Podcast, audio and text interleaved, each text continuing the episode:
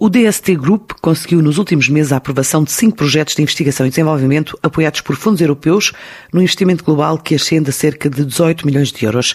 Apesar do atual contexto de pandemia, estão em curso com um prazo de execução de três anos e focados em áreas-chave como a economia circular, a descarbonização das cidades ou a gestão energética e mesmo a monitorização dos oceanos e do espaço. São ideias alinhadas com os Objetivos de Desenvolvimento Sustentável da ONU, um caminho que a empresa quer continuar a percorrer, não esperando tarefa fácil neste arranque de 2021, mas a trabalhar com cerca de 36 parceiros, nacionais e internacionais, como adianta João Matos, o administrador do grupo DST. Esperamos conseguir arrancar com todos estes projetos e temos feito, obviamente, à distância. E, portanto, temos duas calls na área da energia, em que nós, em ambas, somos líderes do consórcio. Um é o Baterias 2030, no fundo, é a utilização de baterias como elementos centrais para a sustentabilidade urbana. É um projeto mobilizador, portanto, tem muitos parceiros do Sistema Científico Nacional, 12 ou 13, e tem também cerca de 15 empresas e depois culmina com um Living Lab, onde serão demonstradas as diferentes tecnologias que serão desenvolvidas nos diferentes PPS, numa lógica de comunidade energética. E, portanto, temos outro projeto, que é o denominado Building Hope, de copromoção em parcerias internacionais. Foi lançado num conjunto de universidades americanas, no caso com a Carnegie Mellon, o Instituto Superior Técnico, novamente a DST Solar e a Otis, que é uma participada do nosso Fundo de Capital de Risco.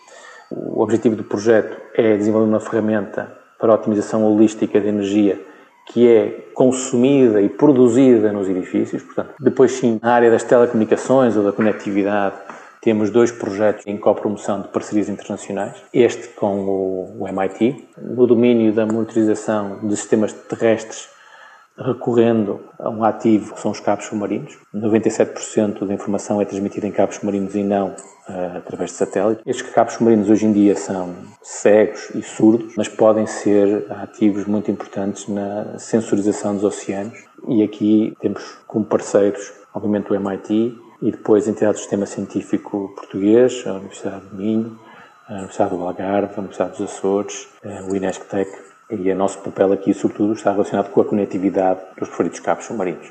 Depois, o outro projeto no qual nós não somos líder é o Aereus Constellation. Consiste no desenvolvimento de uma plataforma para nanosatélites, tendo em vista a construção de uma futura constelação. Aqui eh, o que se visa é conseguir lançar um, um nanosatélite para, para o espaço.